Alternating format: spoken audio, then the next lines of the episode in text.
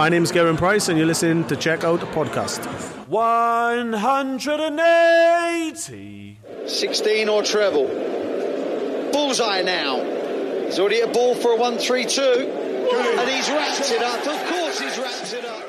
Checkout, der Darts Podcast meldet sich nach Tag Nummer 4 beim World Grand Prix. Wir haben gehört den Matchstart von Gervin Price bei den Kollegen von Sky Sports. Price gewinnt glatt 3-0 gegen Kim Halbrechts. Der Iceman spielt ziemlich stark auf, steht im Viertelfinale. Leider hat den Einzug in die Runde der letzten acht nicht geschafft, Gabriel Clemens. Darüber und über noch viel mehr sprechen wir jetzt in Folge 112 von Checkout. Danke, dass ihr wieder dabei seid. Mitternächtliche Grüße, würde ich sagen, gehen raus an Christian Rüdiger. Hi. Schönen guten Abend, Kevin. Ich hoffe, es geht dir gut und ich hoffe natürlich auch, wir machen jetzt wieder eine schöne Folge. Ja, ich bin noch ziemlich äh, aufgekratzt nach diesem Abend. Äh, Gerade die letzte Partie, wir nehmen jetzt wirklich unmittelbar nach Ende dieses epochalen Matches zwischen Joe Cullen und Johnny Clayton auf. Also ähm, das motiviert mich nachhaltig jetzt mit dir noch eine kleine Nachtschicht einzulegen. Bevor wir über äh, ja das Match des Abends, vielleicht sogar das Match des bisherigen Turniers äh, sprechen, lass uns doch ähm, mit dem deutschen Starter anfangen in der Analyse. Gabriel Clemens scheidet aus gegen Jeffrey Deswan verliert glatt 0 zu 3. Auch die Sätze waren bis auf Satz 2 ähm, ja alles andere als umkämpft. Da war Deswan mindestens eine Klasse besser. Woran hat's gelegen, dass äh, Gabriel Clemens erneut in der Runde der letzten 16 die Heimreise antreten muss?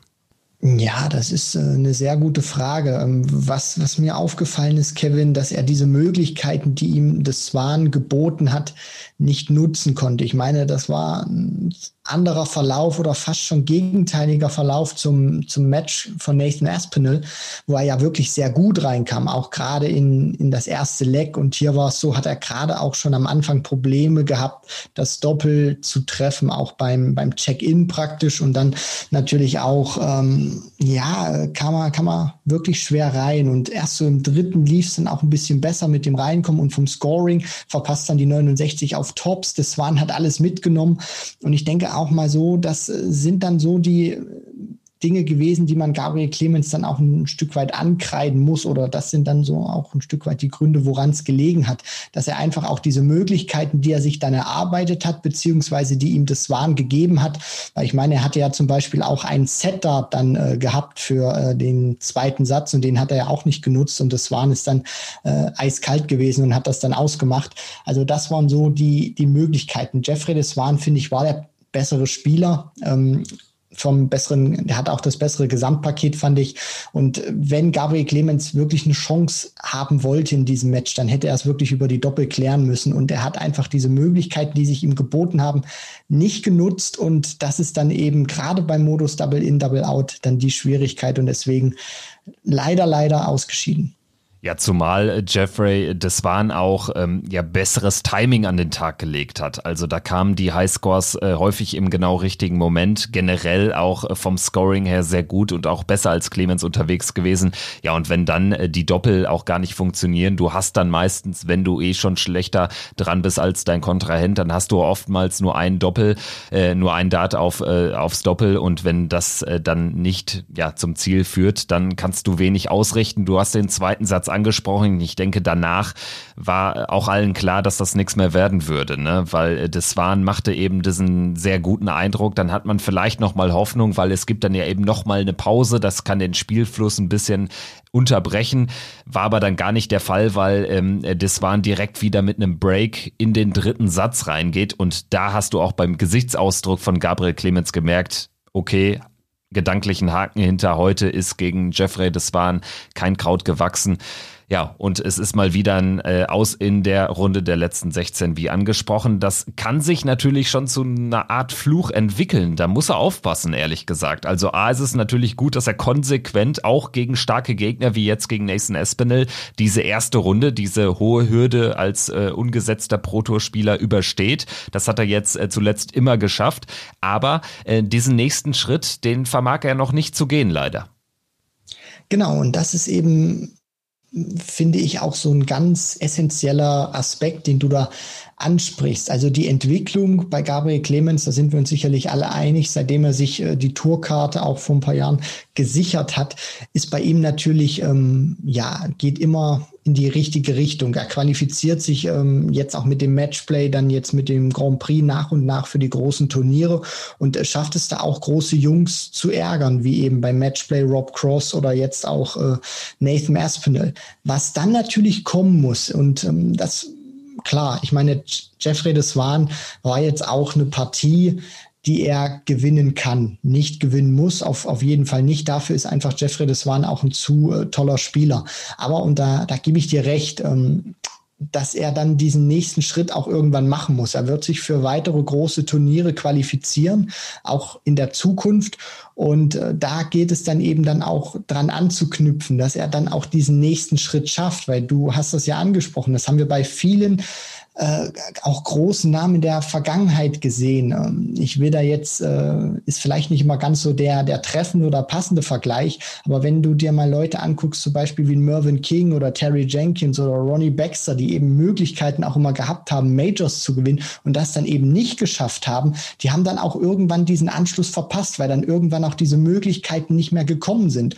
Und bei Gabriel Clemens, äh, wir, wir reden hier zwar noch nicht über Major- oder Turniersiege, aber er muss dann natürlich auch zu zusehen, dass er dann im, im nächsten Jahr dann denke ich auch mal, ist das ein guter Zeitrahmen, dass er dann auch mal diesen nächsten Schritt dann geht, nachdem er die Auftakthürde gemeistert hat, dann auch dieses zweite Spiel äh, machen kann, weil ich glaube, das ist dann auch für sein Selbstverständnis und für seine Entwicklung ganz gut, dass er sich dann auch selber beweist, ich kann nicht nur zum Auftakt die Großen ärgern, sondern ich kann das dann auch konsequenter über ein Turnier spielen. Denn was mir auch immer wieder aufgefallen ist, gerade Matchplay, jetzt auch Grand Prix, er hat immer so, so Schwankungen zwischen den Partien Partien drin. Gegen Aspinall, finde ich, war das eine gute Partie heute äh, oder besser gesagt dann gestern, ähm, wenn man es hört, hat er dann auch immer wieder äh, Probleme gehabt und konnte dann dieses Niveau nicht mehr konservieren. Beim Matchplay war es genau andersrum. Schlechte erste Runde gegen Cross und dann eben gegen Ratajski besser gespielt und ausgeschieden. Also da muss er dann natürlich gucken, dass er Konstanz in die Leistung reinbringt und dass er dann vor allem auch mal mehr als ein Match gewinnt. Aber ich denke mal, fürs Debüt das jetzt in Ordnung und ich hoffe, dann kommen die nächsten Schritte auch bei den nächsten großen Major-Turnieren. Ja, ich glaube, ähm, ganz, ganz wichtig ist zu erwähnen, dass die Entwicklung immer noch sehr gesund ist bei Gabriel Clemens. Also er spielt im vergangenen Jahr zum ersten Mal den Grand Slam, gewinnt direkt seine Gruppe, ähm, auch durchaus anspruchsvolle Gegner mit Daryl Gurney, Brandon Dolan, Richard Feenstra, scheidet dann knapp aus gegen Glenn Durant, aber Top 16. Dann UK Open, da bitteres, knappes Ausscheiden ebenfalls äh, in der Runde letzten 16 gegen Gervin Price. Und dann haben wir sein Matchplay-Debüt, wieder Top 16 und jetzt Grand Prix-Debüt, wieder Top 16. Wenn man das einfach nur mal so nimmt und gar nicht jetzt über einen Spieler, über einen Deutschen, egal, spricht, dann ist das natürlich eine sehr, sehr ähm, gute Aufstiegsbilanz. Die zeugt dann schon von einer sehr stetigen Entwicklung, wenn du dann irgendwie zum ersten Mal dich überhaupt qualifizierst für das Matchplay dort die erste Runde überstehst gegen einen, einen ähm, ja, sehr arrivierten Spieler, sogar den Titelverteidiger in dem Fall, das dann bestätigen kannst, zumindest vom Ergebnis beim nächsten großen Major, dem Grand Prix, das, das sieht schon gut aus. Und ähm, ja, ich, ich glaube, dass das kann auch ein Faustpfand sein, weil er ist ja auch noch wirklich jung. Er hat noch Zeit, ähm, sich auch weiterzuentwickeln und dann auch mal ein Achtelfinale zu überstehen ich gehe auch davon aus, äh, so schätze ich ihn auch ein, dass er das auch ganz gut, äh, ganz gut wegstecken kann dann. Sicherlich ist das eine enttäuschende Leistung gewesen, aber vielleicht ist es auch sogar ein bisschen weniger bitter, wenn man äh, ja so klar unter die Räder kommt, auf Deutsch gesagt. Das ist immer die Frage. Kann ich mir vorstellen, weil heute war wirklich oder gestern war wirklich nicht viel drin für Gaga. Auf jeden Fall werden wir das weiter beobachten. Es geht ja für ihn dann auch äh, schon bald dann äh, weiter wie für alle anderen auch. Das ist ja jetzt ein sehr heißer Herbst. Äh, er wird zum ersten Mal auch Deutschland vertreten beim ähm, World Cup of Darts in Graz dann im November. Also sehr spannende Zeit und noch sehr viel zu arrangieren für Gabriel Clemens. Vielleicht wird er auch noch vor der Weltmeisterschaft deutsche Nummer eins, kann ich mir gut vorstellen. Ähm, dann eine Frage, die ähm, bei Twitter reingekommen ist, fand ich ganz interessant. Kann man vielleicht mal kurz andiskutieren. Jeffrey Deswan irgendwie ja doch ein durchaus heißer Spieler ähm, am Oki, äh, pusht sich auch immer ordentlich und ähm, ist auch heiß gelaufen, was die 180er, die Highscores betrifft. Ähm, Sebastian schreibt bei, bei Twitter, ähm, irgendwie hatte das Match einen etwas schlechten Sieger. Äh, Deswan wirkt etwas unsympathisch, meint er. Ich konnte mit dem äh, Kommentar ähm, schon was anfangen. Ich weiß nämlich, was er meint. Am Ende, da hat ja auch Elmar Polke bei The Zone erwähnt, es wirkte ein bisschen so, ähm, als würde man auf den am Boden liegenden äh, Gegner noch drauftreten. Ne? Also das ist jetzt natürlich eine sehr schwierige Bildsprache im, im, im, im Dartsport, aber ähm, kannst du es auch grundsätzlich nachvollziehen, was er meint? Ich würde aber auch direkt nachschieben, ich glaube, Deswan ist, ist kein Unsympath. Also das ist äh, kein Spieler, der auch sich für irgendwas entschuldigen muss, aber ich glaube, man kann vielleicht mit der deutschen Brille so ein bisschen diesen Eindruck äh, gewonnen haben, weil am Ende war es ja wirklich ein Zerstörungsmodus, in dem er sich befunden hat. Ja, also das sind immer so generelle Sachen, finde ich, gerade jetzt auch, oder ich denke mal, das kam auch ein bisschen speziell jetzt auf, weil sein Gegner eben Gabriel Clemens war und wir da auch so ein Stück weit die deutsche Brille aufhaben. Und ich denke mal, da neigen wir auch hier und da dazu, auch immer ein paar Sachen äh, zu überinterpretieren. Ähm, ob das jetzt auch oder ob auch ähm, Sebastian diesen Kommentar geschrieben hätte, wenn das jetzt eine Partie gegen Rob Cross oder Adrian Lewis gewesen wäre, das, das weiß ich nicht. Aber ich kann natürlich auch schon verstehen, was er da meint. Ähm, Jeffrey Deswan ist ja jetzt auch nicht erst seit gestern dabei, sondern schon seit einer ganzen Weile. Und auf mich macht er auf der Bühne immer einen sehr äh, kühlen beziehungsweise kalten Eindruck. Also das ist, ist einer, der für mich wenig äh, oder schwer zu lesen ist, der auch äh, dadurch auch ein Stück weit trocken und auch ein bisschen unnahbar wirkt. Aber ich glaube nicht, dass ihn das unsympathisch macht, weil wir dürfen auch immer nicht vergessen, äh, oder so sehe ich das zumindest immer. Die Jungs spielen halt immer um verdammt viel Preisgeld. Gerade jetzt auch in, in so einer Phase ist das auch wichtig, bei Turnieren gut abzuschneiden. Und ich finde ganz einfach, ähm, mich als Zuschauer würde das äh, sicherlich auch stören oder mich als Gegner würde das vielleicht auch stören. Aber auf der anderen Seite sage ich sage ich es ganz einfach auch so, wenn wir mal in, in, in diesem Kontext bleiben, dass man dann auch praktisch noch auf den am Boden liegenden Gabriel Clemens drauftritt, äh, wie das dann auch formuliert wurde, äh, würde ich das auch niemals äh, dem Gegner böse ankreiden, weil ich äh, sage, wenn du eine Partie gewinnst äh, oder spiel einfach dein, dein Spiel und, und freu dich und kümmere dich eigentlich nicht drum, was der, was der Gegner denkt, weil das ist knallhartes Profigeschäft und wenn du da auch nicht dein Spiel durchziehst und dir vielleicht auch mal äh, Gedanken drüber macht äh, oder Gedanken drüber machst, wie könnte es meinem Gegner gehen, wenn ich mich so verhalte oder wenn ich vielleicht diese Wege spiele, die für Außenstehende provokant wirken, muss ich ganz einfach dann auch immer die, die Spieler in Schutz nehmen, weil die, die spielen einfach um verdammt viel Preisgeld und die äh, ernähren sich damit selber, ernähren, wenn sie Familie, Frau, Kinder haben, müssen immer wieder den, den, den Kühlschrank füllen. Und da muss ich auch ganz ehrlich sagen, bleibt da eigentlich nicht viel Zeit für Romantik an Bord zwischen den beiden Spielern, sondern die sollen einfach knallhart ihr Geschäft spielen. Und wenn sie dann fertig sind, dann können sie sich wieder Shake Hands geben. Aber ansonsten, äh, wenn auch ein Spieler gewonnen hat, feier dich einfach. Das ist auch so zum Beispiel eine Thematik gewesen, Kevin, ganz kurz, wo viele damals geschrieben haben, als Cross sich nicht gefeiert hat, als er gegen Taylor den, den WM-Titel geholt hat. Das konnte ich nicht verstehen. Natürlich konnte ich äh, verstehen, dass viele gesagt haben, oh super, Rob Cross, Gentleman, Ehre, wem Ehre gebührt. Ich meine, ich bin auch ein sehr großer Phil Taylor-Fan, aber wenn Cross da schreiend über die Bühne gerannt wäre und äh, 10.000 Mal auf sich gezeigt hätte, dann hätte ich ihm das auch nicht für übel genommen und das wäre für mich auch nicht respektlos gewesen, sondern wenn du einfach einen Titel gewinnst oder großartige Spiele spielst, dann feier dich danach auch. Du hast all das Recht und deswegen äh, glaube ich auch nicht, dass man das Jeffrey Deswan jetzt zu böse nehmen sollte oder dass er da zu unsympathisch rüberkommt. Ja, ich äh, finde, es ist einfach egal. Also ähm, ich fand Cross äh, Reaktion gegen Taylor damals gut, hätte sie aber auch für ähm, positiv empfunden, wenn er da über die Bühne gerannt wäre nach diesem Überraschungstriumph bei der WM. Also ähm, ja, solange man nicht irgendwie äh, den Gegner piesackt oder in die Richtung des Gegners äh, ja in your face äh, artig jubelt, finde ich da alles alles angemessen und auch äh, so eine Reaktion wie Cross damals. Also ja, ich denke, dass damit wäre alles gesagt dazu. Äh, ganz schön war das Bild Romantik am Bord. Ich denke, die wird es nicht geben, wenn Jeffrey Deswan auf Gervin Price äh, trifft im Viertelfinale, letztes Viertelfinale. Das äh, könnte spannend werden, wenn Deswan die bislang gezeigten Leistungen auch gegen, ja, gegen einen Spieler aus dem allerobersten Regal nochmal konservieren kann. Ähm, für Deswan ganz wichtiges Match. Er kann nämlich zum äh, Partner von Michael van Gerven aufsteigen. Er kann Danny Noppert aus dem World Cup of Darts kicken. Also das wird spannend zu beobachten sein.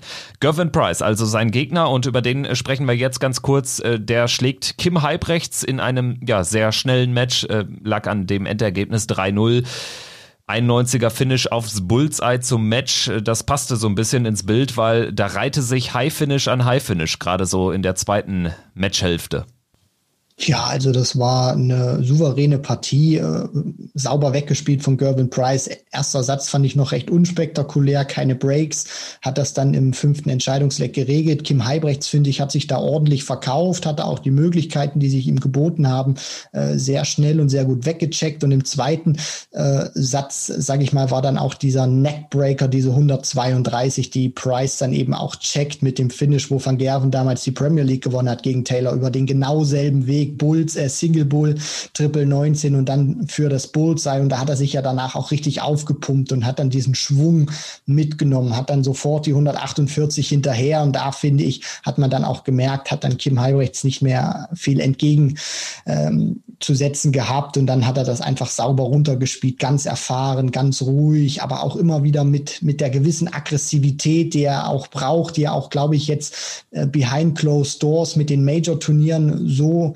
dann auch dazugelernt hat, weil das ist, finde ich, auch noch mal eine andere Körpersprache von Price als beim Matchplay zum Beispiel gewesen und dann die 91 zum Match auch wieder aufs Bullseye. Also äh, er hat ordentlich äh, Kraft getankt und Energie und ich hoffe einfach, dass Price und Deswan äh, ihr bestes Spiel bringen, denn äh, Jeffrey Deswan, auch wenn er sage ich mal, noch keiner aus den Top 16 ist, aber ich glaube, er wird irgendwann diesen Schritt machen, ist ein brandgefährlicher Spieler, der kann dir die Highscores um die Ohren knallen. Und wenn die beiden super in die Doppel reinkommen und dann auch ihren Sahnetag auf die Triple erwischen, dann äh, glaube ich, ist das nur ein Gewinn für uns Zuschauer, weil dann wird's, egal wer es gewinnt, eine hammermäßige Partie.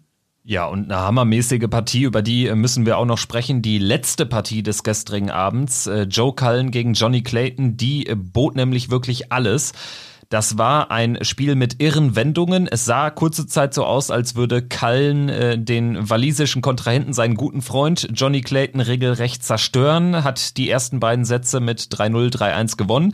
Ja, und dann beißt sich Johnny Clayton ins Match und das hatten wir auch schon häufiger hier im Podcast erwähnt. Das ist einfach, ja, ein kleiner walisischer Beißer, ein Kämpfer und ähm, hat da wirklich Nehmerqualitäten bewiesen, hat dann vor allen Dingen bravourös gecheckt. Also es gab da wirklich äh, bis kurz vor Schluss eine monströse äh, Doppelquote bei Johnny Clayton vor allen Dingen, der äh, kurzzeitig dabei acht von zehn stand ähm, bei, bei den Checkouts. Spannendes Ding am Ende setzt sich mit Joe Cullen der etwas glücklichere Spieler durch, der vielleicht dann auch am Ende den Vorteil hatte, einfach, äh, dass er das letzte Leck im entscheidenden, ähm, im entscheidenden fünften Satz beginnen durfte. Gewinnt also 3-2 im fünften Satz 3-2 im Match. Also ich würde da jetzt gar nicht sagen, dass es da wirklich einen Verlierer gibt. Joe Cullen hat das Match gewonnen, aber Johnny Clayton kann da auch erhobenen Hauptes rausgehen. Definitiv. Äh, das war für mich auch nochmal eine ganz tolle Partie gewesen an diesem zweiten Achtelfinaltag beim Grand Prix. Und wenn man jetzt dieses oder den Ergebnisstand nicht eingeblendet hätte, der ja immer mitläuft, dann hätte ich auch bei beiden Spielern überhaupt nicht lesen können, wer führt denn jetzt, weil das fand ich auch sehr beeindruckend, auch als Cullen diese 2 zu 0 Führung hatte und äh, Johnny Clayton zwar immer dran war, aber Cullen einfach so cool und eiskalt beim Checken war. Also der hat ja gefühlt wirklich überhaupt nichts ausgelassen. Der kam immer wieder schnell rein. Johnny Clayton konnte natürlich auch gut nachziehen, aber Cullen hat sich dann auch eben diese Möglichkeiten, die sich ihm geboten haben, sofort weggecheckt und hat dann auch ähm, ja das ganze Blitz sauber gespielt. Und dann äh, stehst du eben da, hat sich von von nichts erschrecken lassen, auch als Clayton dann mal mit der 130 kam im zweiten Satz ähm, und plötzlich dreht dann eben diese Partie, Kevin, wie du das dann auch äh, gerade äh, gesagt hast. Callum schmerzlos 2-0 vorne und du denkst ja einfach, okay, der zieht das jetzt weiter durch, aber Johnny Clayton, der ist nicht durchgedreht, der hat nicht gemeckert, der ist einfach ruhig geblieben, der hat an sich geglaubt und hat das weitergespielt. Und da muss man dann natürlich auch sagen, als es dann 2 zu 2 stand, muss man dann auch auf der anderen Seite äh, Johnny Clayton natürlich ein Lob aussprechen, aber auf der anderen Seite auch Joe Cullen, weil der führt 2 zu 0, spielt eine saubere Partie und auf einmal 20, äh, 25 Minuten später steht es 2 zu 2. Aber Joe Cullen ist da auch nicht nicht durchgedreht, sondern der ist auch ruhig und besonnen geblieben, hat eine gute Körpersprache gehabt, hat sich das überhaupt nicht anmerken lassen, hat so weitergespielt, als würde ihn das überhaupt nicht stören. Und ähm, das zeigt natürlich dann auch dem Gegner oder assoziiert dann für, für mich, dass es Johnny Clegg dann auch zeigt oder das Gefühl gibt, er wirft einfach Cullen alles entgegen, er lässt sich nicht abschütteln, aber trotzdem bleibt Cullen ruhig und spielt mit dem Selbstverständnis weiter und zeigt Clayton auch, egal was du machst, ich gewinne die Partie trotzdem. Und äh, diese, diese Weltklasse äh, Doppelquoten, die sie beide ja hatten, die hat dann gegen Ende, aber wirklich dann auch gegen das ultimative Ende so ein Stück weit gebröckelt. Gerade dann im, äh, ich glaube, letzten oder vorletzten Deck, da hat man dann schon gemerkt, als es dann wirklich in die absolute Endphase ging, gerade beim Reinkommen, da hat man ihn dann schon ein bisschen angemerkt, was Druck mit den Spielern dann macht. Da ist der Arm dann plötzlich ein bisschen steifer geworden, das Ärmchen ein bisschen schwerer und Joe Cullen hat es dann eben noch ein bisschen besser in den Griff bekommen als Johnny Clayton und äh, ja, hat sich dann doch noch verdient durchgesetzt, finde ich und freut mich einfach für ihn, dass er jetzt im Viertelfinale steht und bin gespannt, was er uns dann gegen den Comebacker Dave Chisnell zeigen kann.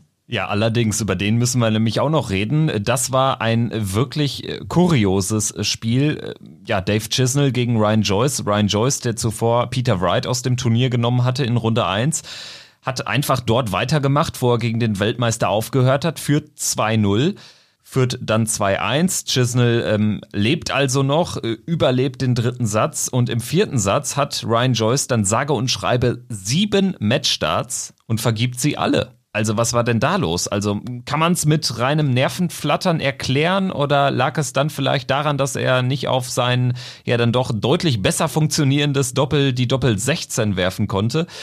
Also äh, völlig verrückt, zumal er da das 3-1 den Sieg vergibt, den, den Einzug ins Viertelfinale. Ja, und danach wirklich das Ding aus den Händen gibt, hatte dann ähm, im zweiten Leck des Entscheidungssatzes nochmal die Möglichkeit, auf ein Doppel zu werfen, das Match nochmal auszugleichen. Aber im Prinzip war das Ding nach diesen vergebenen sieben Matchstarts gelaufen. Kaum Gegenwehr anschließend im fünften Satz und Chisnell holt sich das Ding, du sprichst es an, wird zum Comebacker und trifft dann auf Joe Cullen. Also ähm, wie fällt deine Begründung aus für dieses absolut heftige Nervenflattern von dem zuvor eigentlich so starken Ryan Joyce auf die Doppelfelder? Ja, das äh, kann ich mir bis jetzt eigentlich immer noch nicht erklären, Kevin, weil er hat für mich einen sehr soliden, ruhigen Eindruck gemacht und er hat für mich auch wirklich äh, Ruhe ausgestrahlt. Und er hat für mich vor allem auch den Eindruck gemacht, dass er zu 100 Prozent weiß, was er da tut. Ich meine, das hat man ja bei Dartspielern nicht immer unbedingt den Eindruck, gerade wenn es dann nicht so läuft in der Partie. Und ja, das, das Problem war, er hat, äh, oder was zumindest erstmal gut war, um es äh, so zu formulieren, er hat da weitergemacht, wo er gegen Peter Wright aufgehört hat. Nur das Problem war in dieser Partie, er hat zu früh aufgehört, gut zu spielen. Und äh, ja, das ist ihm dann eben zum Verhängnis geworden. Kann sich dann diesen zweiten Satz äh, gerade noch so holen und Chizzy kämpft sich dann eben ran, weil das Niveau von, von Ryan Joyce langsam und stetig abgesunken ist gerade dann auch ähm, was das was das Checken anbetrifft. Also ich finde, er kam trotz dieser 2 zu 0 Satzführung, auch wenn sich dann Chizzy bis zum 2 zu 2 rangekämpft hat, fand ich, dass die die Doppel 16 gerade am Anfang immer gut funktioniert hat eines Legs, aber wenn es dann so gegen Ende ging, ähm, hat ihn dann auch meistens die dieser Übergang dann gefehlt, wenig äh, Scoring Power dann gehabt. Chizzy war dann viel konstanter. Ähm, der jetzt äh, im, im Vergleich zu Ryan Joyce natürlich auch nicht so gut reingekommen ist. Aber er hat dann eben profitiert, dass er dann besser scoren konnte und dann vor allem auch die Dinger gegen Ende besser ausgemacht hat. Also die Anfang, also die Doppelquote am Anfang von Dave Chisnell war, fand ich eine Katastrophe. Und er hat sich dann langsam und stetig äh, gesteigert und dieser Trend hat sich dann einfach fortgesetzt. Und Joyce, diese sieben Matchstarts, die du dann ansprichst, ich finde, danach war bei ihm komplett die Luft raus. Verliert ja dann 0 zu 3 äh, den, den fünften Satz. Und das hat man dann auch einfach gemerkt, da ist er dann überhaupt nicht mehr drauf klargekommen, äh, fertig geworden damit, äh, dass er diese Riesenchance ausgelassen hat und hat ja dann auch sarkastisch noch auf Twitter gesagt, äh, wenn er das nächste Mal 40 Punkte stehen hat, dann äh, stellt er sich doch lieber die Doppel 16 und spielt dann acht äh, Doppel 16, damit er dann wahrscheinlich das Leck zu Ende checkt oder er trainiert eben mal ein bisschen auf, äh, ja, der Doppel 20. Also er hat es dann zumindest mit Humor genommen, aber ich finde, man hat ihn das dann auch äh, wirklich angesehen, dass ihn das so sehr beschäftigt hat. Und da merkt man dann eben auch äh, diesen, diesen Kontrast. Er spielt eine super Partie und zeigt, wie schön Darts ist, aber auf der anderen Seite nach diesen sieben Matchstarts, was dann äh, Chizzy natürlich auch mit ihm dann noch äh, angestellt hat, weil er eben dann erbarmungslos weitergespielt hat, zeigt dann auch, wie brutal dieser Sport auf der anderen Seite ist. Ja, und auf der anderen Seite haben wir mit Dave Chisnell jetzt einen Mann, der ein überragendes Erstrundenmatch gegen Glenn Durant absolviert und jetzt sieben Matchstarts überlebt. Eigentlich, äh, ja, ist das ein Turnierverlauf, aus dem spätere Turniersieger werden können. Also wir werden das weiter beobachten. Ich denke, er wird auf jeden Fall seine Chance sehen in einem dann doch relativ ausgedünnten Feld, was Favoriten betrifft. Nächster Gegner Joe Cullen dann im Viertelfinale. Ähm, lass uns äh, nochmal einen Tag zurückgehen. Erster Achtelfinaleabend, auch der bot ja die ein oder andere Überraschung, also eine Überraschung auf jeden Fall. Und er bot vor allen Dingen einen sehr, sehr starken Michael van Gerven gegen einen, aber auch sehr starken Devin Peterson. Gewinnt MVG überraschend klar. 3 zu 0. Peterson muss im Prinzip aber 2-0 in Führung gehen. Auch das ist eine Story dieser Partie. Was fangen wir jetzt mit dem Matchverlauf an? Also äh, Devin Peterson jetzt äh, äh, reißt die Siegesserie, hatte ja die European Tour Nummer 2 gewonnen in Hildesheim, gewinnt gegen José de Sousa in einem Kracher Erstrundenmatch, verliert jetzt sang- und klanglos laut Ergebnis gegen MWG, hat aber eigentlich auch bärenstark gespielt. Am Ende ja, vielleicht dann auch der Druck zu groß gewesen gegen Michael van Gerven auf die Doppelfelder, gerade wenn du weißt, van Gerven spielt stark und ich krieg gar nicht so viele Chancen, dann musst du natürlich die ein, zwei Möglichkeiten in Entscheidungslecks unbedingt mitnehmen. Also ich hatte mich mega auf diese Partie gefreut und als die beiden dann auf die Bühne kamen und die Partie dann losging, ich finde, die, diese Partie hatte einfach dieses Big Fight Feeling. Also als es dann losging und die ersten Darts geworfen wurden, hatte ich wirklich ähm, Kribbeln. Also das hat wirklich sich nach einem großen Match angefühlt, weil es eben auch war die Nummer eins der Welt, Michael van Gerven, die eben auch ein bisschen momentan strauchelt gegen ja den vielleicht äh, ja aufstrebenden neuen, Star am PDC-Himmel, Devin Peterson. Und es ging eigentlich äh, sehr gut los. Wie gesagt, eigentlich. Devin Peterson verpasst äh, gleich im ersten Leck die 149 auf die Doppel 16. Ja, und, äh, muss dann einfach, wie du es gesagt hast, die Sätze 1 und 2 gewinnen. Im ersten Satz zwei Set-Darts und im zweiten der hat dann sechs gehabt und äh, Van Gerven hat ihm ja dann auch nochmal die Möglichkeit gegeben und er nutzt die einfach nicht. Und was ich dann auch interessant fand, ist, das war ja dann auch äh, gerade dieser zweite Satz, äh, wo dann Peterson diese sechs Set-Darts ausgelassen hat, wie sich Van Gerven danach gefreut hat. Also der hat da wirklich die Emotion rausgelassen, der hat sich aufgepumpt und äh, das war jetzt äh, nicht so, weil das Leck megamäßig gut war, was die beiden gespielt haben, sondern er zeigt dann einfach vor allem auch mit, mit, mit diesem Schrei nochmal oder verdeutlicht er dann, das ist nichts weiter als psychologische Kriegsführung an Bord. Damit hat er Peterson dann, finde ich, auch nochmal ein bisschen mundtot gemacht und ihn dann auch nochmal mental einen richtigen Nackenschlag mitgegeben, weil er zeigt damit natürlich auch, Junge, du hast sechs Set-Darts und dann geht die Post ab. Van Gerven spielt kein besonders gutes Leck da oder beide spielen kein kein besonders gutes Leck. Und dann steht er da und feiert sich, als hätte der gerade einen neuen Data in diesem Entscheidungsleck hingepfeffert.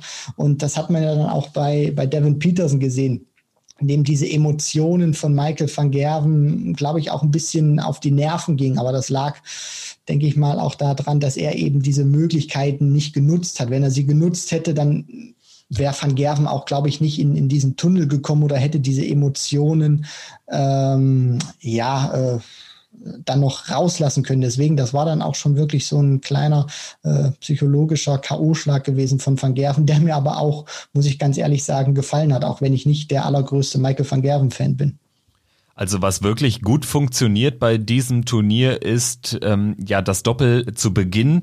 Gerade die Doppel 20, äh, die wird dann häufig vergoldet mit mindestens einer Triple 20, also so dass er eigentlich bei 120, 160 rauskommt mit der ersten Aufnahme häufig und dann kannst du ja gerade Anwurflex quasi gar nicht verlieren. Und ähm, ja, also MVG hat ein paar Chancen seinem Gegner, der auch aktuell Bravourus spielt, gegeben. Es wundert mich dann aber auch nicht, dass, dass ähm, Peterson da jetzt dann doch ähm, ja nicht alle nutzen konnte. Ärgerlich war vor allen Dingen der zweite Satz, fand ich. Also, weil da hat er wirklich massig Chancen, das muss er holen und vor allen Dingen hätte das äh, der Patina ja nochmal eine Wendung geben können. Bei 2-0 van Gerven ist eigentlich klar, dass da nichts mehr anbrennen wird. Ähm, genauso habe ich übrigens gedacht bei äh, Gary Anderson vielleicht sprechen wir auch über ihn noch mal ein bisschen ausführlicher, der gegen Danny Noppert überraschend straight 3-0 gewinnt. Danach sagt, dass er ohne jegliches Training ja immer noch diese Inform-Jungs äh, schlagen kann. Also Danny Noppert war ja wirklich einer, dem wir auch viel zugetraut haben. Wir haben unisono getippt, er schlägt Anderson. Also das äh, muss man hier auch zu unserer Schande mal erwähnen. Ähm, aber die Aussage von Gary Anderson fand ich äh, sehr, sehr schön. Ob er jetzt wirklich seit Milton Keynes, wie er gesagt hat, gar nicht gespielt hat, äh, sei dahingestellt gestellt, aber das ist schon, schon äh, verrückt. Also, ähm, wir wissen ja alle, dass er jetzt nicht das Trainingsmonster ist. Ähm, das spricht aber natürlich auch für ein gewisses Selbstvertrauen, dass er das dann auch nach so einem Sieg mal rauslässt und auch dadurch verdeutlicht, dass das längst noch nicht äh, ja das Ende der Fahnenstange war. Also so nehme ich Gary Anderson wahr. Ich glaube, er ist immer noch nicht zufrieden mit seinem Spiel und kommt, kommt trotzdem bislang ohne Satzverlust ins Viertelfinale. Das hat er ja auch nach dem Matchplay äh, gesagt, dass er mit seinem Spiel nicht zufrieden ist. Klar, ich meine, das, was er momentan spielt, ist schon noch mal eine andere Ebene im Vergleich zum Matchplay. Das hat er natürlich angehoben, dieses Niveau.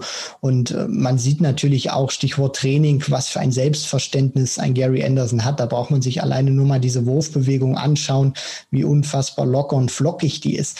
Äh, ob er jetzt wirklich äh, genau das getan hat, was er immer wieder in diesen Interviews sagt, das wage ich mal zu bezweifeln, weil selbst wenn du so ein Talent bist wie Gary Anderson, glaube ich einfach nicht, dass der Kerl äh, sich zu Hause irgendwo in seinen Keller gesetzt hat und äh, nur TV geguckt hat. Also ich glaube schon, der wird äh, trainiert haben, aber natürlich kommt so eine Aussage noch viel, viel cooler rüber, wenn du dann ähm, ja einen Danny Noppert 3 zu 0 schlägst äh, mit einer tollen Leistung und dann sagst, ach, also eigentlich habe ich ja wenig trainiert, beziehungsweise gar nicht trainiert. Das äh, lässt dann nochmal aufhorchen, weil dann natürlich auch assoziiert wird, äh, was würde denn eigentlich passieren, wenn der jetzt wirklich sich mal richtig äh, ans Board stellen würde und jeden Tag drei, vier, sechs, vielleicht auch acht Stunden trainieren würde. Aber ich glaube tatsächlich nicht, dass ein Anderson äh, so trainingsfaul ist, wie er es immer wieder betont. Ja, ich äh, bin gespannt, äh, was er dann zeigen wird im Viertelfinale. Da ist er äh, ja auch wirklich klarer Favorit. Gegen Dirk van Dijvenbode geht es. Er hat also den nächsten Niederländer auf der Schippe. Ja, also da kann Anderson im Prinzip nur verlieren, auch wenn wir natürlich sagen müssen, was Dirk van Dijvenbode bei diesem Turnier spielt, das ist das erste große Major, das er überhaupt spielt. Also wenn wir jetzt mal damals von seiner WM-Teilnahme absehen und vielleicht auch mal der European, das weiß ich jetzt gar nicht genau, oder im Players Championship Finals, aber von, von diesen, ich sag mal, 32 Teilnehmer starken äh, Major-Turnieren ist das das erste Mal, dass äh, Dirk van Dijvenbode überhaupt dabei ist. Und der überrascht hier ein ums andere Mal, schlägt jetzt jetzt auch noch Dimitri Vandenberg wo man sich fragen muss, ähm, hat der irgendwie doch ein bisschen vielleicht mit seiner Beinverletzung zu kämpfen? Was würdest du sagen? Puh, das ist sehr schwierig für mich zu beurteilen, Kevin. Ähm, ich würde aus eigener Erfahrung sagen, Ja, weil wir dürfen ja nicht vergessen, er hat sie an, am rechten Bein beziehungsweise am rechten Knie und er steht ja auch mit dem rechten ähm, Bein vorne am, am Oki. Und da ist natürlich auch der Druck schon da und gerade dann natürlich auch äh, versuchst du so viel wie möglich nur über den Arm zu machen. Aber trotzdem musst du auch immer wieder deinen Körper stabil halten. Und wenn du eben dieses Bein die ganze Zeit durchgedrückt hast, dann wird das sicherlich auch schon das eine oder andere Mal reagieren. Also ich glaube jetzt nicht, dass es ihn ultimativ behindert, aber ich glaube auch nicht, dass er da so absolut schmerzfrei ist. Äh, ob das jetzt, äh, sage ich mal, ein Grund ist, warum er gegen Dirk van Dijvenbode ausgeschieden ist, weiß ich nicht. Ähm, er hat mich auch schon bei den World Series of Darts Finals, als er auch mit dieser ähm, Knee Brace gespielt hat, hat er mich auch nicht so überzeugt. Es kann natürlich sein, dass sie ihn behindert. Ich würde auch sagen, es, es beeinträchtigt einen schon, weil du eben ähm, normalerweise mit, mit sowas nicht auf, äh, aufspielen musst. Und jetzt hat das eben mal äh, bei Gervin Price, finde ich, hat man das damals auch so gesehen, als der Probleme mit seinem, äh, mit seinem Fuß hatte. Deswegen würde ich schon sagen, eine Beeinträchtigung ist da. Er wird auch was merken. Ob das jetzt das Spiel so kräftig von ihm beeinflusst, weiß ich nicht, weil er hatte ja auch ähm, eine gute, eine tolle erste Runde gespielt. Deswegen äh, denke ich mal, die Wahrheit liegt so ein bisschen in der, in der Mitte. Ja, und die liegt wahrscheinlich auch äh, ja, bei Dirk van Dijvenbode, denn das dürfen wir natürlich auch nicht vergessen. Die Steigerung war natürlich immens im Vergleich zu seinem Krampf-Erstrundenspiel gegen Menzo Suljovic, äh, wo äh, wirklich niemand weiß, äh, warum diese Partie einen Sieger verdient hat. Ähm, da setzt er wirklich einige Prozent drauf, nicht nur in der Doppelquote, sondern generell. Also das war ein sehr stimmiger Auftritt, was mir gut gefallen hat. Und das sieht man selten bei Debütanten. Das haben wir jetzt zum Beispiel ja auch bei Ryan Joyce gesehen und eben analysiert. Es gab bei Dirk van Dijvenbode keine richtige Phase im Match, wo er wirklich äh, mal fünf Minuten Mist gespielt hat. Also das fand ich beeindruckend. Der war gefühlt immer im Nacken von Vandenberg und hatte auch häufig Chancen, die er dann sogar auslässt, aber er war irgendwie immer da. Und äh, wenn du das über, über so 45, 60 Minuten, die so ein Match ja dauert, äh, ans Oki bringen kannst, dann hast du generell, egal gegen wen, gute Chancen, ein Spiel zu gewinnen, glaube ich. Und er hat für mich auch äh, sehr rotzfrech gespielt, muss man ja sagen. Also das ist ja einer, der auch für seinen äh, tollen Walk-on bekannt ist und auch generell einer ist, der auf der Bühne eher sehr lebhaft unterwegs ist, gerade auch im, im Gesicht. Also äh, man, man kann ihm schon äh, oder man kann da schon sehr gut erkennen, wie es ihm geht auf der Bühne. Und ich finde auch, das macht Spaß, ihm zuzuschauen, weil er einfach ein Entertainer ist und auch einfach äh, ja das äh, macht, was er gerade denkt und seinen Emotionen freien Lauf lässt. Und das finde ich macht ihn dann auch so sympathisch auf der Bühne, auch wenn es vielleicht mal nicht läuft, wenn er dann eben mit äh, ja, äh, Augenrunzeln von der Bühne runterläuft und du einfach denkst, okay, äh, das kannst du ihm jetzt irgendwie vielleicht nicht mal böse nehmen oder so, sondern noch noch drüber lachen musst. Und ähm, ja, was mir auch gut gefallen hat bei der Partie gegen Dimitri Vandenberg, dass er auch immer sehr viel über Doppel-Doppel probiert hat. Also er hat ja zwei Legs über ähm, Doppel-Doppel gecheckt, zweimal Doppel 19, Doppel 19 und dann auch noch einmal Doppel 19 Tops. Und dann hätte es ja fast sogar noch mal funktioniert. Also ich finde, das war ein toller Auftritt und äh, ob er das gegen Anderson auch machen kann oder sich das traut, hoffe ich zumindest. Und ähm, für mich wäre es dann auch mal super zu sehen, wie dann Anderson vielleicht reagiert, wenn dann Dirk van Dijvenbode seinen Emotionen freien Lauf lässt, weil wir wissen ja, Gary Anderson ist nicht der allerbeste äh, Freund davon, wenn da einer auf der Bühne post oder äh, ja auch mal ein bisschen äh, feiert. Stichwort Gervin Price. Ja, das stimmt. Also da treffen zwei sehr unterschiedliche Spieler aufeinander. Dirk van Dijvenbode gegen Gary Anderson wird dann auch äh, ja das, ähm, äh, das erste Viertelfinale sein am heutigen Samstagabend. In Viertelfinale Nummer drei, so ist es angesetzt, trifft Michael van Gerven, über den wir lang und breit äh, gesprochen haben, auf Simon Whitlock. Und das wäre das letzte Achtelfinale, was es noch kurz zu analysieren gilt. Das war ein absoluter Mega-Krimi gegen Mervyn King. Ja, das Match geht über die volle Distanz, nicht nur nach Sätzen, sondern auch nach Legs. Die äh, beenden wirklich jeden Satz im fünften und entscheidenden Leg.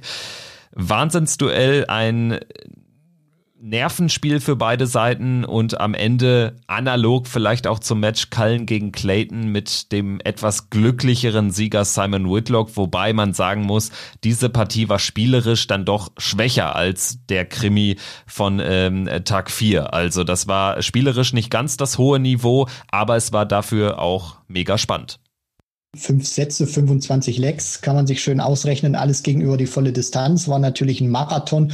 Und was mir auch aufgefallen ist, das war ein Hin und her. Also es konnte sich ja nie wirklich jemand absetzen. Selbst wenn auch mal einer von den beiden 2 zu 0 in den äh, Sätzen geführt hat, dann gab es immer wieder dieses 2 zu 2, dann man hat sich rangekämpft, dann äh, fiel, fiel die Entscheidung wieder im alles entscheidenden fünften Leck. Und äh, was für mich dann so vielleicht der, der Mühe oder die, die, dieser ausschlaggebende Punkt war, ist, dass die Doppelquote von Mervyn King beim Ausmachen ein bisschen schlechter war als die von Simon Whitlock. Und ich glaube, deswegen ähm, geht dieser Sieg dann auch für ihn ein Stück weit in Ordnung, auch wenn es äh, eine echt zermürbende und zähe Partie war. Und für Whitlock ist das ein Riesenerfolg, jetzt wieder in einem Viertelfinale zu stehen nach dem Matchplay. Und äh, ja, bin ich mal gespannt, wie er jetzt gegen Michael van Gerven reagieren wird. Sind natürlich auch noch ein paar andere Voraussetzungen. Van Gerven ist jetzt, äh, sage ich mal, wieder, glaube ich mal, besser drin in seinem Flow. Whitlock ähm, als Nachrücker praktisch hätte diese Chance vor vier, fünf Tagen sicherlich noch nicht erwartet. Und äh, jetzt spielt er eben diese Partie. Also das ist äh, toll für ihn. Ja, auf jeden Fall ein sehr spannendes und buntes Feld, was sich jetzt nach dem Favoritensterben in Runde 1 auch abgezeichnet hatte. Also die Top 8 bestehen aus nur zwei Engländern, die treffen auch noch direkt aufeinander. Cullen gegen Chisnell, dann haben wir zwei Niederländer, ähm, ja, mit denen man immer rechnen muss. Natürlich Michael van Gerven und Jeffrey Deswan, der auch schon, ja, wir erinnern uns damals ans Matchplay mal ein Halbfinale erreicht hat, der auch, ja, diese Capability besitzt. Bei Dirk van Dijvenbode, ähm, ist es wirklich eine Sensation. Also die Niederländer stellen insgesamt drei Akteure unter den letzten acht. Und natürlich haben wir dann auch Simon Whitlock, über den wir zuletzt gesprochen haben, Gary Anderson noch im Feld und Gervin Price. Also, wenn wir uns dieses Viertelfinale anschauen, wir hatten über die untere Hälfte schon relativ ähm, breit gesprochen, auch über die Halbfinalpartien Chisnell gegen Cullen für uns sicherlich offen, würde ich sagen. Price Favorit gegen Deswan, aber wir wissen, Deswan kann auch ähm, ja so einem so einem Topspieler mal gefährlich werden, zumal die Distanz verlängert sich ja erst im Halbfinale, also es wird auch auch im Viertelfinale über Best of Five Sets, also wer zuerst drei Sätze gewinnt, äh, gespielt. Weil du Whitlock gerade ansprachest, der trifft auf Michael van Gerven und die beiden haben ja eine Vorgeschichte. Matchplay 11 zu 4 im Achtelfinale zerstört Whitlock den Grünen. Und jetzt stellt sich mir die Frage, hat er sowas nochmal im Tank oder sagst du, Van Gerven präsentiert sich bislang in Coventry viel zu stark und das wird eher ein 3-0, als dass es ähm, ja, knapp werden kann oder dass Whitlock vielleicht sogar den Halbfinaleinzug klar macht? Was für Van Gerven jetzt wieder mehr spricht, finde ich, sind diese beiden Partien, die er jetzt auch gewonnen hat, gerade gegen Peterson, weil das war ja auch eine sehr äh, hoch diskutierte Partie, gerade eben aufgrund dieser jüngsten Erfolge von Devin Peterson. Und dann zeigt Van Gerven dann eben auch vom Ergebnis 3 zu 0. Ich bin ja weiterhin der Chef im Ring. Ich meine, das war natürlich auch ein Bild, finde ich, für die Götter, als er sich danach hinstellt und äh, seinen Bizeps küsst äh, äh, mitten in die Kamera rein. Also der hat auf jeden Fall mehr Selbstvertrauen als vor dem Grand Prix, würde ich sagen, Michael van Gerven. Das ist natürlich kein gutes Zeichen für Simon Whitlock. Dann hat er auch noch sehr ordentlich gespielt, van Gerven. Äh, ist, finde ich, genauso wie, wie du das gesagt hast, Kevin, macht er auf mich auf Tops, gerade bei, beim Anfang eines Legs äh, einen sehr stabilen Eindruck. Also Whitlock muss zusehen, dass er immer früh reinkommt in die, äh, in die Legs. Und dann glaube ich auch, dass, dass dieser Set-Modus van Gerven zumindest jetzt ein bisschen besser in die Karten spielt als ein Leck-Modus, weil äh, als ein äh, ja als ein Leck-Modus. Deswegen glaube ich auch schon, ähm, dass diese Vorzeichen jetzt ein oder dass wir nicht, dass wir nicht nochmal sowas erleben wie, wie beim Matchplay. Das kann ich mir nicht vorstellen und denke, dass Van Gerven diese Partie mit 3 zu 1 gewinnen wird. Also ich sehe Van Gerven auch vorne, glaube auch, es äh, läuft einiges äh, in der oberen Turnierhälfte auf. Einen Clash zwischen Van Gerven und Anderson hinaus. Wäre auf jeden Fall was, auf das man sich freuen kann, dann über ähm, ja mindestens vier Gewinnsätze im Halbfinale, in einem möglichen Halbfinale. Und natürlich Price sicherlich der, der äh, Man to Beat. Und dann in einem Halbfinale, wenn er sich gegen Deswan durchsetzt, dann gegen möglicherweise Joe Cullen oder eben Dave Chisnell, wenn der gegenüber über dem Joyce-Spiel ein bisschen was draufpacken kann. Also ich glaube, das Turnier kann auch so die eine oder andere Geschichte bieten. Man sollte sich aber auch nicht zu sehr wundern, wenn das Finale dann doch die einzigen gesetzten Spieler bestreiten, die die erste Runde überstanden haben, nämlich Van Gerven und Price. Also das wäre sicherlich auch ein würdiges Endspiel. Gut, ich würde sagen, äh, Christian, bevor wir uns nochmal mit irgendwelchen ähm, äh, wagemutigen Tipps in die Nesseln setzen und jetzt dann doch irgendwie auf Van Dijvenbode und Deswan tippen, würde ich sagen, wir machen Haken hinter die Folge. Ich denke, ich spreche auch für dich, wir gehen jetzt eigentlich dann doch eher mit den nominellen Favoriten, in dem Wissen, dass natürlich die Partie von äh, Kallen und Chisnell sehr, sehr offen ist, auch auf dem Papier werden alles und natürlich auch den den letzten Turniertag dann, äh, das Finale, das ja Montagabend stattfindet. Also werden diese drei äh, letzten Turniertage on block natürlich in einer großen Abschluss-Review-Grand Prix-Folge diskutieren und werden dann natürlich auch nochmal über die Leistung von Gabriel Clemens sprechen mit ein paar Tagen Abstand und vielleicht sprechen wir auch mal über diese Nachrückerregelung, denn das ist ja schon interessant. Beide Nachrücker, das waren als auch ähm, Simon Whitlock überstehen die ersten beiden Runden, stehen unter den letzten acht, obwohl sie eigentlich gar nicht fürs Turnier qualifiziert waren oder gewesen wären. Sicherlich auch eine spannende Debatte, eine spannende Diskussion. Zumindest müssen wir da vielleicht darüber reden. Ähm, ja, Stephen Bunting und Adrian Lewis kriegen nicht mal Preisgeld. Also das ist ähm, schon bitter gelaufen für die beiden. Aber das können wir ja dann nochmal lang und breit diskutieren. Ich würde sagen, Gute Nacht, liebe Hörerinnen, liebe Hörer, falls ihr das jetzt heute Nacht noch hören solltet. An, ansonsten äh, spannendes Darts-Wochenende wünschen wir euch. Und ja, Christian, ähm, auf welches Viertelfinale freust du dich denn am meisten heute Abend? Ähm, ganz ehrlich, ich freue mich auf Joe Cullen gegen Dave Chisnell, weil es eine recht ungewöhnliche Partie ist und ich mich vor allem für Joe Cullen sehr freue und äh, Dave Chisnell bin ich sehr gespannt, ob er zum dritten Mal oder ob er sich den Weg ebnen kann und die Chance erhalten kann, zum dritten Mal ins Finale beim Grand Prix einzuziehen. Ja, und mein Game to Watch wäre tatsächlich Van Gerven gegen Whitlock, denn ähm, ja, eben wegen der Vorgeschichte und äh, weil äh, Whitlock noch weniger als gar nicht zu verlieren hat, kann das vielleicht was werden im Set-Modus. Ich bin gespannt, aber äh, rechne dann doch eher mit einem äh, Van Gerven-Sieg. Das soll es gewesen sein für heute. 46 Minuten Podcast-Unterhaltung in äh, Podcast-Folge Nummer 112 hier bei Checkout. Danke für den bisherigen Support. Wir würden uns freuen, wenn ihr dabei bleibt, wenn ihr auch einschaltet in der Folge nach dem Turnier und sagen Tschüss, bis dahin, auf Wiedersehen, macht's gut, ciao.